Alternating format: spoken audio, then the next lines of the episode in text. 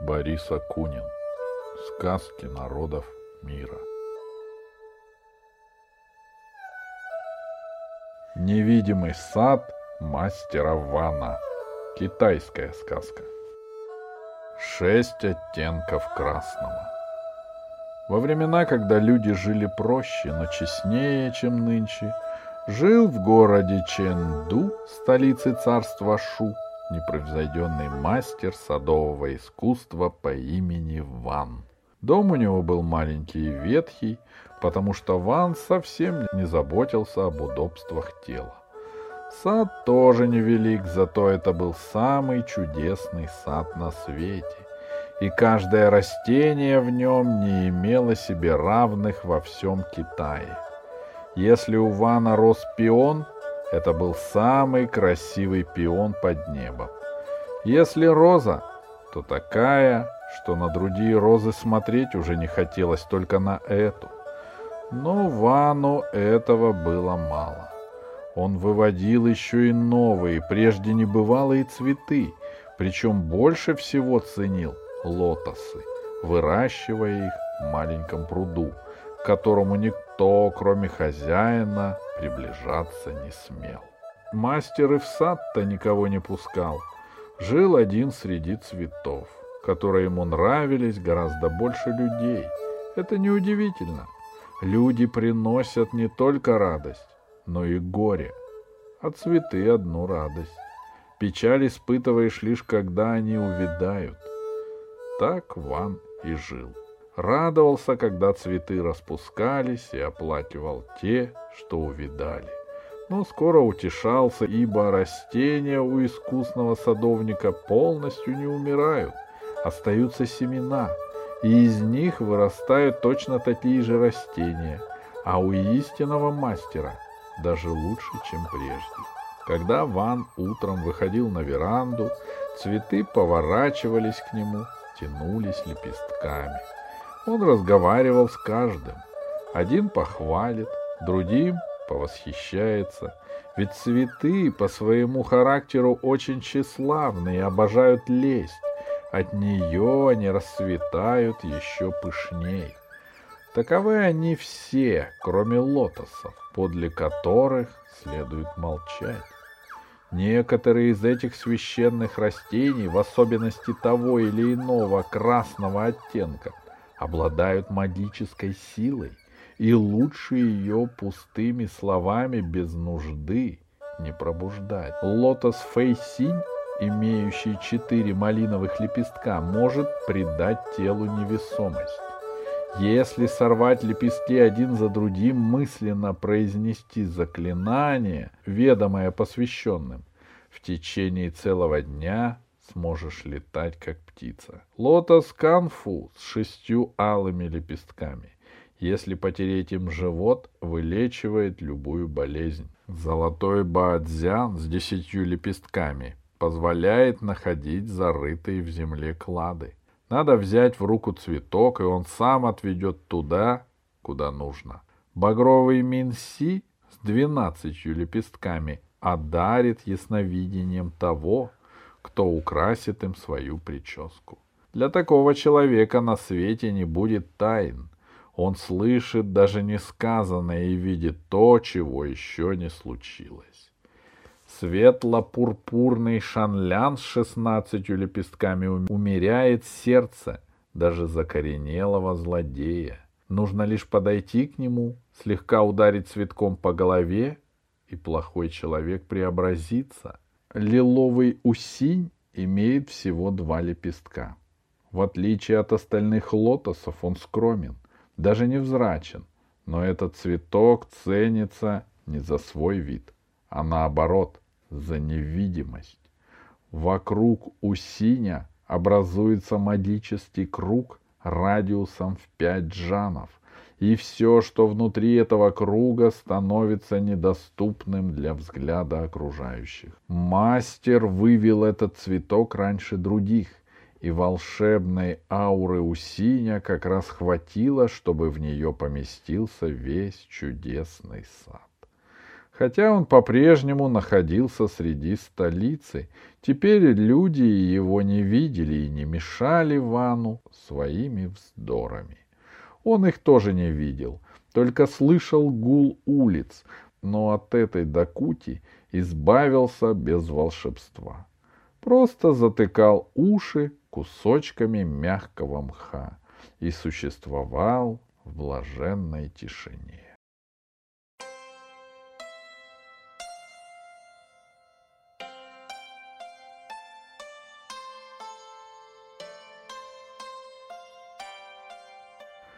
Скоро соседи позабыли, что на этом месте когда-то жил садовод, а он забыл про них.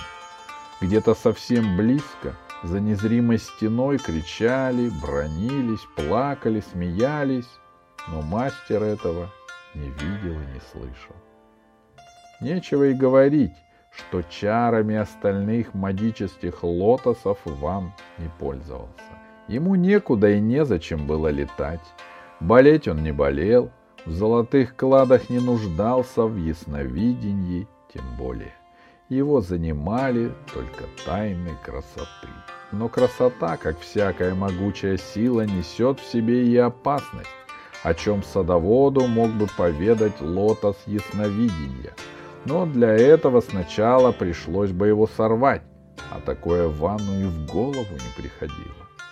Всезнающий лотос Минси примеру, предупредил бы, что красота подобна опиуму. Чем больше ее употребляешь, тем больше от нее зависишь, и насытиться ею невозможно. Голод делается только требовательней. То же происходило и с Ваном. Его сад становился все прекрасней, но мастер не испытывал удовлетворения – Ему казалось, что цветы могут быть еще красивее. Так у него зародилась великая мечта — вывести самый прекрасный лотос на свете.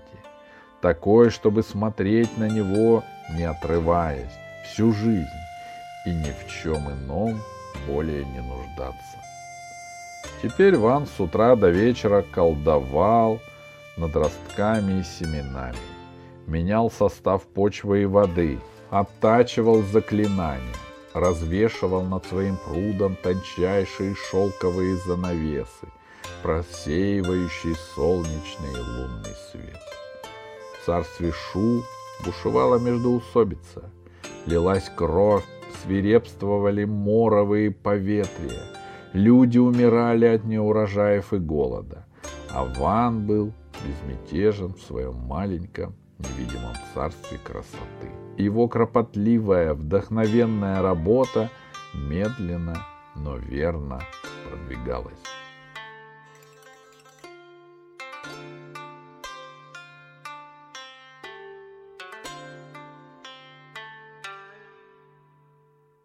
Лотос Ван Мэй Потратив годы, садовник наконец сумел создать семя цветка, который назвал Ван Мэй.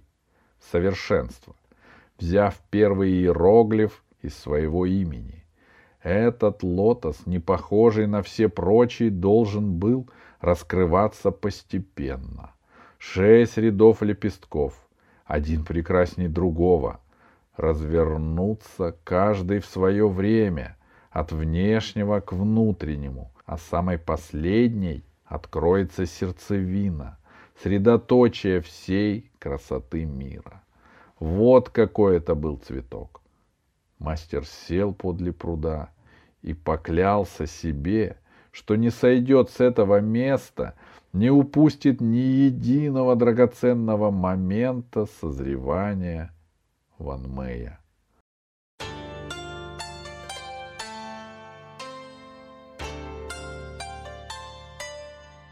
Скоро его терпение было вознаграждено. Бутон раскрыл свой первый ряд.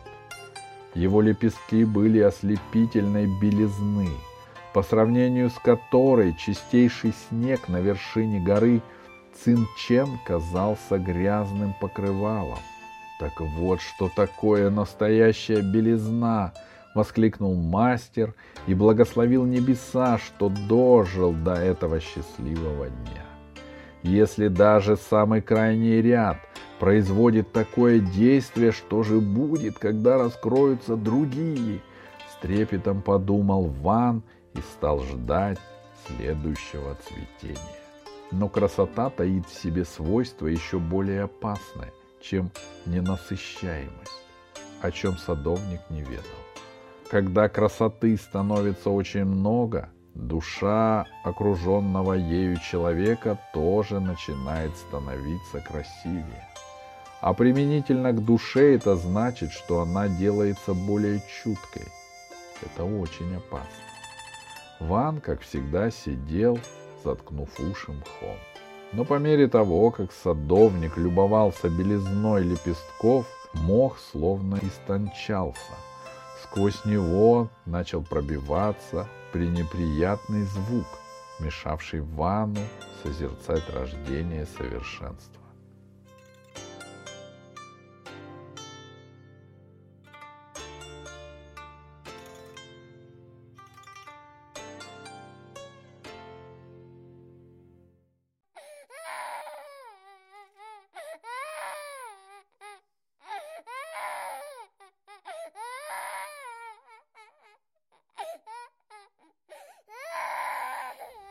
Где-то захлебывался плачем ребенок. В досаде мастер напихал в уши побольше мха, но это не помогло. Крик становился громче и громче. В конце концов, рассердившись, Ван поднялся и вышел за невидимые ворота своего двора, чего не делал уже много лет. Нужно было положить конец безобразию. Прощание с Канфу.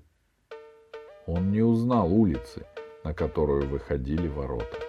Может быть, от долгой замкнутой жизни среди чудесных цветов глаза просто отвыкли от уродства, но вид людских жилищ показался Вану ужасающе отвратительным.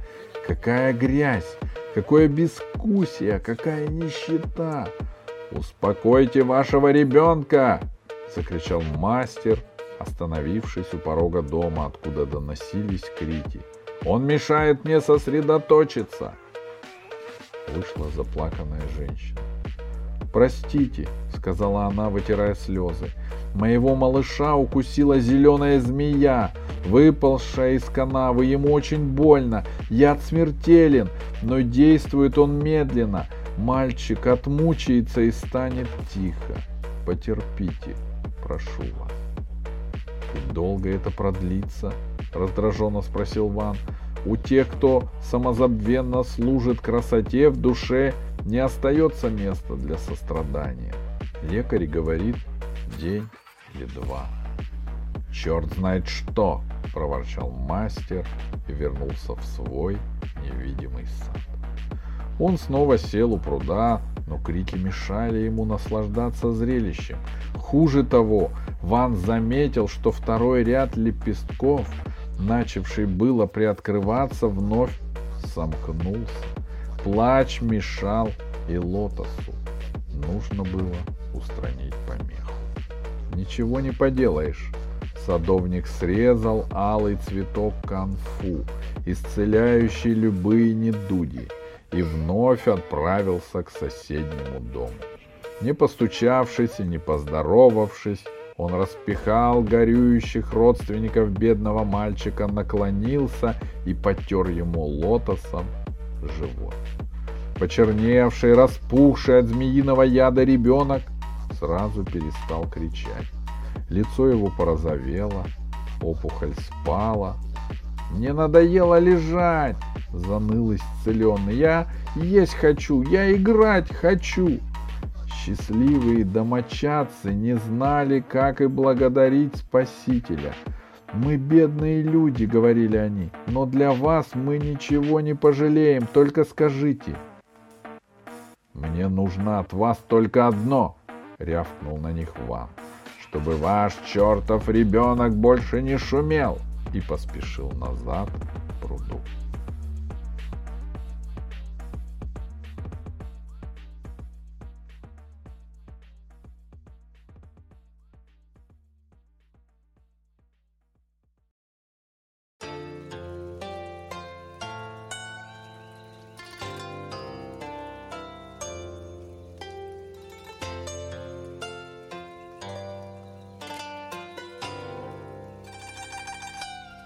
Прощание с Баодзяном.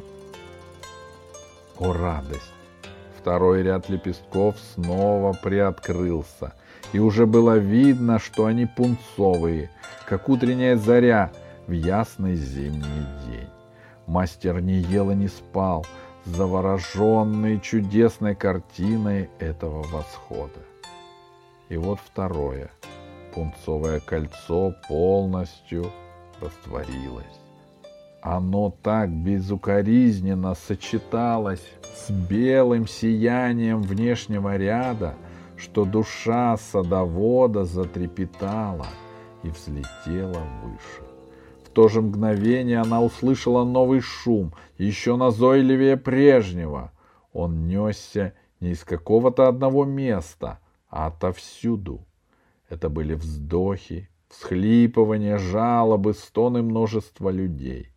Ван не мог взять в толк, откуда слышатся эти противные звуки, но испугался, что из-за них не захотят распуститься лепестки следующего ряда. Поэтому он снова вышел из своего невидимого убежища наружу, разобраться, что там у них происходит.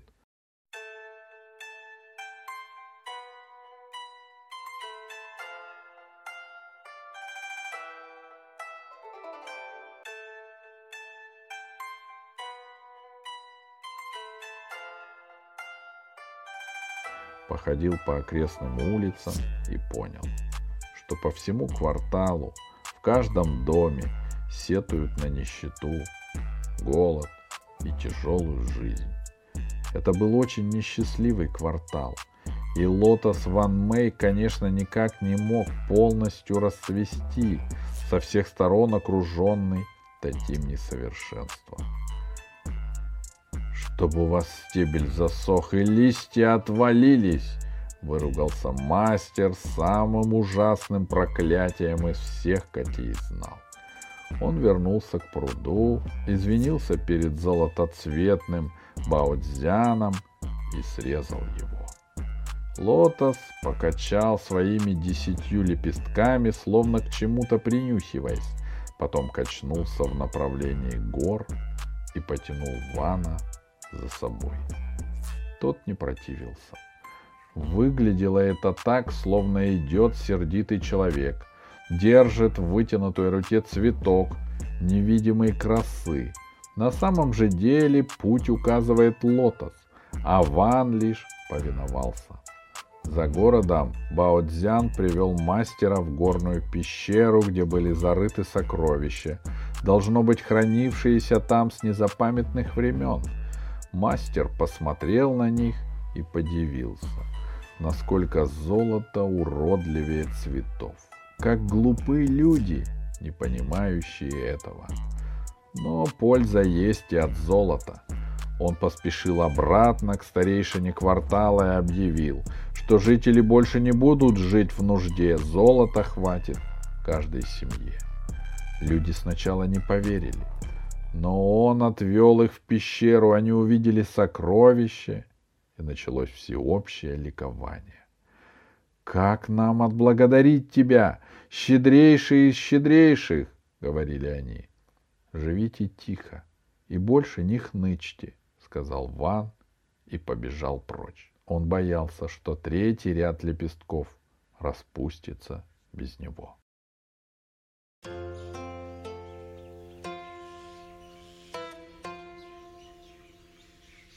Прощание с Шанляном. Третий круг оказался бирюзовым, словно мартовское небо в предвечерний час, только много чище и глубже. Мастер жадно смотрел на это диво и не мог насмотреться. Сначала ничто не мешало его наслаждению, было очень тихо. На соседних улицах шумел праздник. Раздавались радостные вопли, в небе лопались петарды. Люди забыли про данное обещание, они ведь не умеют жить без шума, ни в беде, ни в веселье. Но красивую душу бередят только горестные звуки, от счастливых она не сжимается. Однако несколько дней спустя, когда Ван уже готовился к следующему, четвертому чуду, сквозь тишину стал пробиваться вой и скрежет. Словно весь город скрипел зубами от боли, не мог сдержать стон. «Чего вам еще нужно? Чего вам не хватает?» — натянулся мастер на старейшину квартала. «Нам всего хватает. Мы довольны, с поклоном ответил старейшина. Благодаря вам мы живем лучше всех в Ченду. Но остальные жители несчастны, потому что городом правит жестокий князь Ханжень. Он мучает и истязает народ. Каждый день кого-нибудь казнит. На площадях повсюду выставлены отрубленные головы, руки и ноги. В городе очень страшно. Вот люди и плачут. Почему все отрывают меня от самого важного дела на свете? Будто сговорились, посетовал вам. Ладно, я наведу порядок в Ченду. Он отправился к себе в сад. Со вздохом срезал светло-пурпурный лотос Шанлян — и быстрой походкой, ругаясь всякими садоводческими ругательствами, поспешил к княжескому дворцу.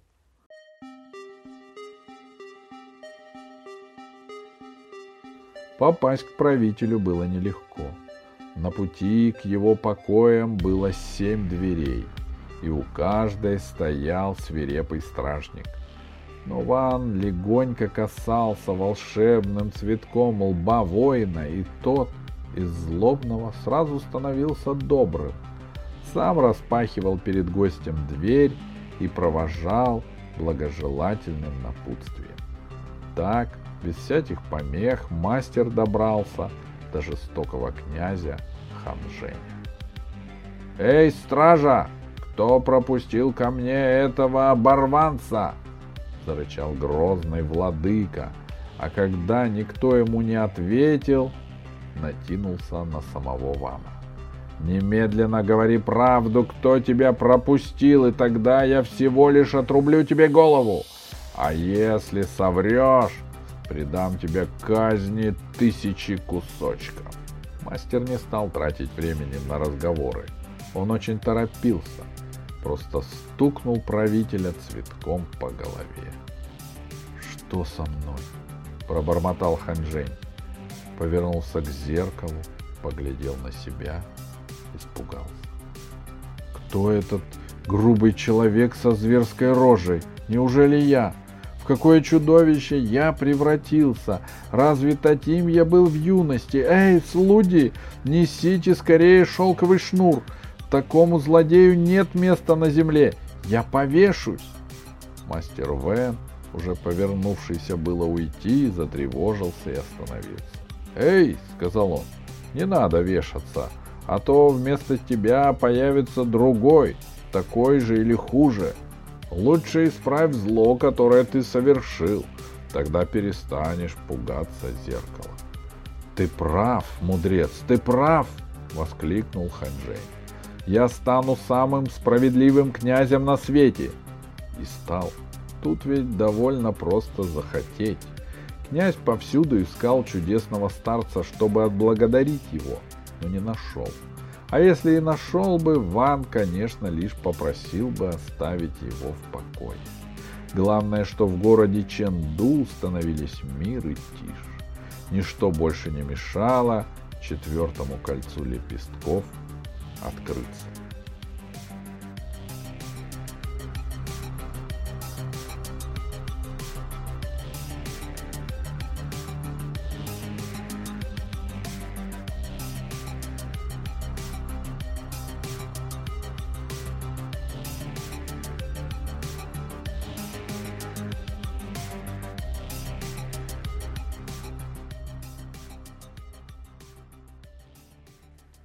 Прощание с Фейсинем. Они распустились и оказались оранжевыми, как языки всеочищающего пламени. Согретый чудесным теплом этой красоты, Ван нежился в ее лучах до тех пор, пока неугомонная чуткая душа не уловила дальний звон железа, вопли ярости и вскрики боли. Они делались все громче. Пятый ряд лепестков оставался сомкнутым крайнем раздражении мастер кинулся во дворец, был сразу приведен к правителю и набросился на него с упреками. Неужто нельзя устроить тихую жизнь в одном городе? Зачем вы шумите? Чего вам все не имется? Дело не в нас, печально отвечал бывший, жестокосердный, а ныне добродетельный князь Хань Джень. Но в царстве Шу междоусобица — и смута. Правители других городов и провинций нападают на наши пределы со всех сторон. У меня храброе войско, но оно не может уследить за всеми направлениями. Мы готовимся отразить врага с востока, а другой нападает с запада. Укрепим оборону на севере, а по нам бьют с юга. Пока в царстве не восстановится единство, люди так и будут убивать друг друга. «Будет вам единство!» — проворчал мастер Ван.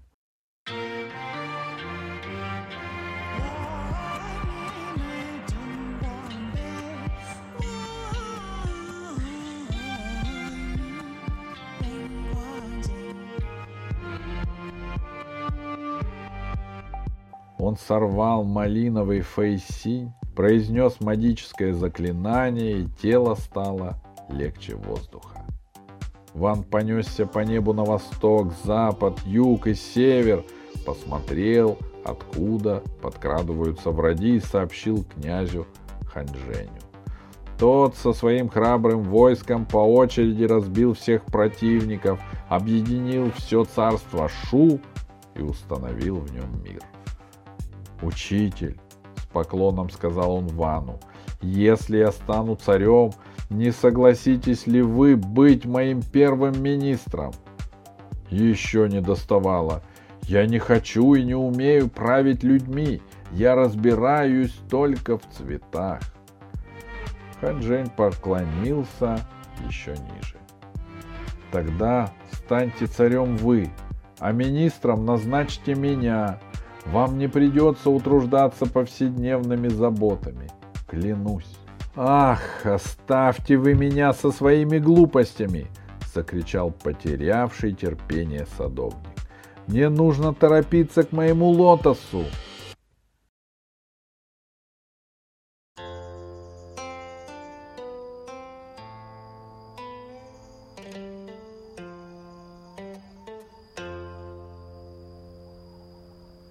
Прощание с Минси. Лепестки пятого слоя уже ждали его, пленяя лазоревой голубизной. Мастер даже забыл расстроиться, что пропустил их рождение, так ослепительно они сияли. В них было и небо, и море, и хрусталь горных водопадов, все лучшее на свете. Каким же тогда будет последний? Шестой ряд с замиранием сердца вопрошал себя Ван. Какого цвета? Серебряного, золотого или, может быть, некоего небывалого, для которого у людей нет названия? Он терпеливо ждал, возвышаясь душой в благовейной тишине. А та вдруг взяла и пошла трещинами, словно разбитое окно.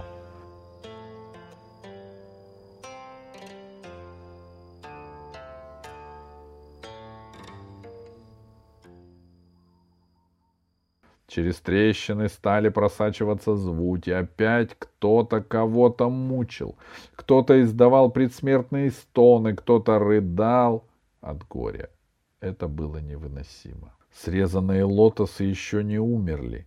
Ван почтительно поместил их в вазы и не забывал менять воду. Поэтому Фейсинь вновь наделил его даром летать.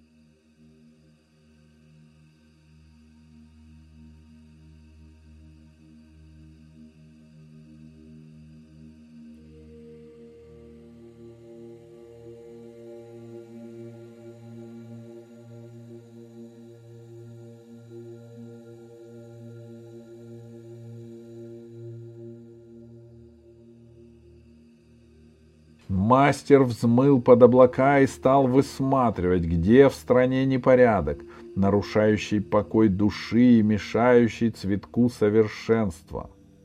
Но в царстве Шу повсюду царила чинность. Отвратительные звуки неслись не оттуда. Пришлось подняться еще выше.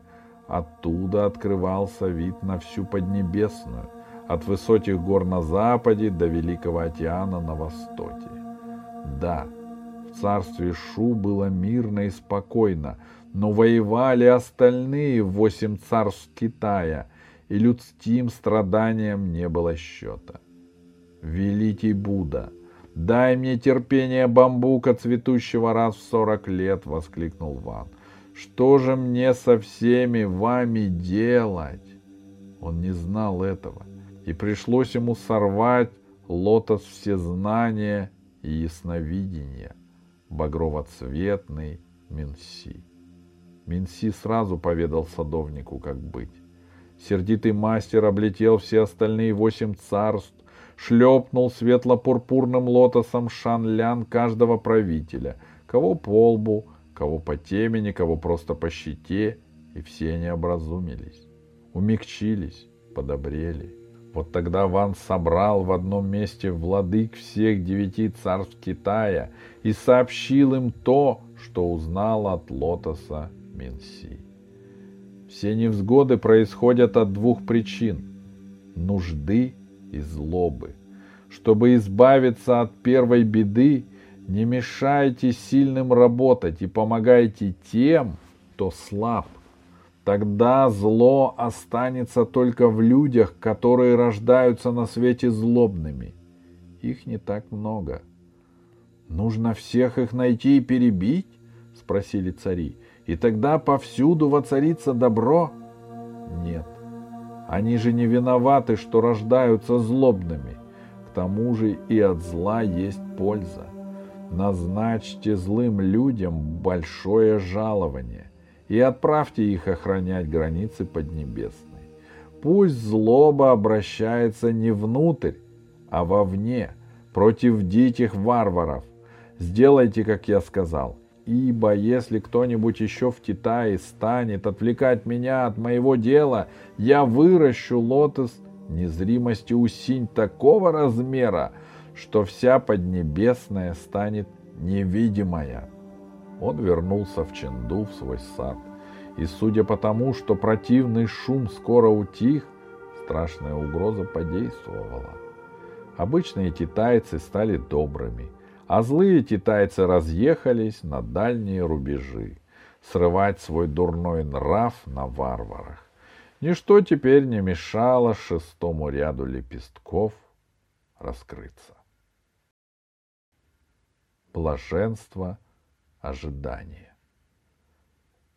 Они оказались не серебряными и не золотыми, а серыми, чего с лепестками никогда не бывает, но этот цвет был не скучным, а самым богатым из всех, и перламутровым, и платиновым, и жемчужным.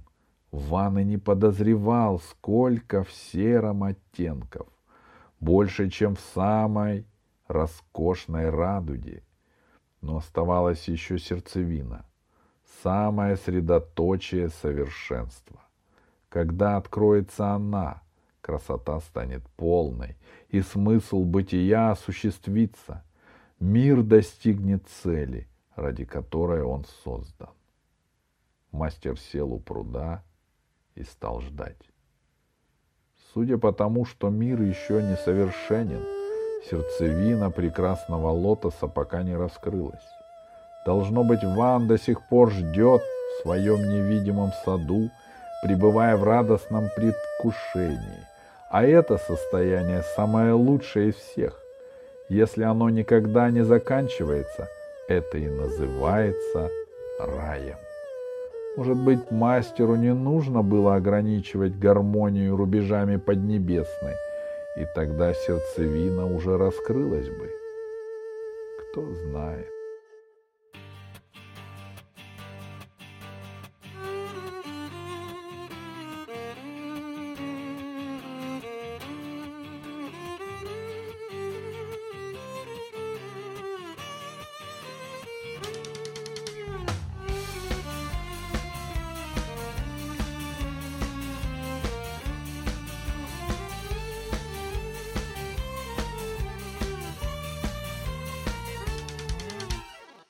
张开那修长的翅膀，好像那滑翔机在飞翔。我心中有快的飞行，翱翔在一浪的浪堤边。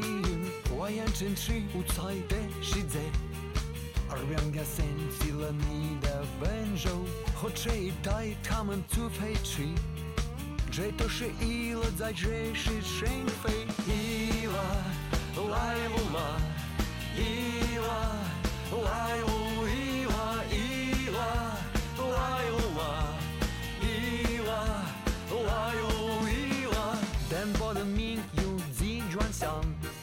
卡卡的制度急速变化。你给我飞很的力量，我已在痛苦中沉寂。用屠户勾画漫漫上，在滴答拉丝的页面上，煮熟的鸡蛋滚滚翻转，在生日那天送给